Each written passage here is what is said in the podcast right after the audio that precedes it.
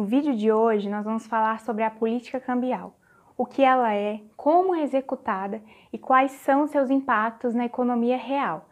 Então, se você quer saber mais sobre o tema, fica nesse vídeo que eu já vou te explicar tudo sobre ele.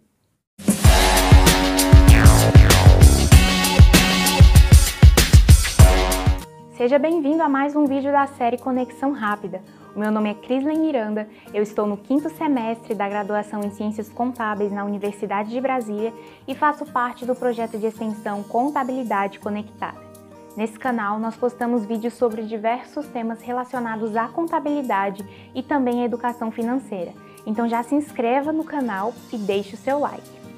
Bom, antes de falar da política cambial em si, é preciso primeiramente entender o que é a taxa de câmbio.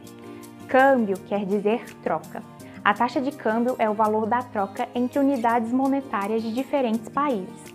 Para ficar mais claro, a taxa de câmbio representa qual valor em real eu preciso para comprar uma unidade monetária de euro, por exemplo.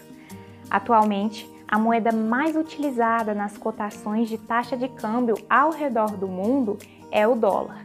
Por isso, a maior parte das operações de câmbio, importação e exportações são lastreadas na moeda norte-americana. A política cambial é o nome dado ao conjunto de medidas tomadas pelo Estado para intervir na regulação da taxa de câmbio. Existem dois tipos de política cambial: o primeiro tipo é a política cambial flutuante, que é utilizada para designar a política cambial de países onde a taxa de câmbio é regulada apenas pela lei da oferta e da demanda, ou seja, pelo próprio mercado. É aquele conceito básico. Se eu tenho mais pessoas dispostas a comprar dólar do que pessoas dispostas a vender, consequentemente, o preço do dólar aumenta em relação ao real, por exemplo. Assim, as pessoas têm que despender mais unidades monetárias de real para conseguir comprar uma unidade monetária de dólar. Se mais pessoas querem vender do que comprar, o preço do dólar cai. O segundo tipo de política cambial, que é o adotado aqui no Brasil, também chama-se política cambial flutuante.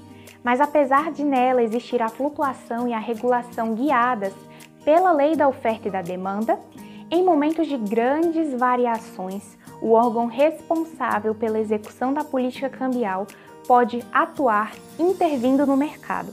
Aqui no Brasil, o órgão responsável por executar a política cambial é o Banco Central. Para isso, ele utiliza as chamadas reservas internacionais, que são os valores em moeda estrangeira que os bancos centrais ao redor de todo o mundo possuem como uma reserva. Segundo o Fundo Monetário Internacional, até o final de 2020, o dólar representava 60% de todas as reservas ao redor do mundo, o que mais uma vez reforça o poder que a moeda norte-americana tem na economia global. Aqui no Brasil, a política cambial é executada da seguinte forma: quando o dólar está subindo significativamente, a consequência é que o preço das coisas aqui no país aumente isso porque a maior parte das coisas que temos e consumimos aqui é importada de outros países. E quando o real se desvaloriza frente ao dólar, fica mais oneroso trazer esses itens para cá.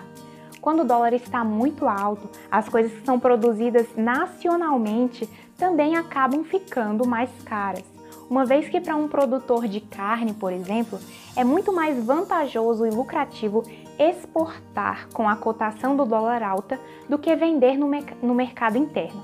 E se as pessoas que vivem aqui no país quiserem consumir a carne, terão que estar dispostas a pagar o mesmo preço que o produtor ganharia se vendesse a carne para fora do país. Isso gera a inflação, o aumento generalizado de preços. O Conselho Monetário Nacional todos os anos estabelece uma meta para a inflação, e é dever do Banco Central atuar para que essa meta seja cumprida. Por isso, em momentos de alta do dólar, o que consequentemente gera a inflação, o Banco Central entra no mercado de câmbio vendendo parte das reservas internacionais de dólar do Brasil. Assim, a oferta da moeda no mercado aumenta e o preço do dólar tende a diminuir.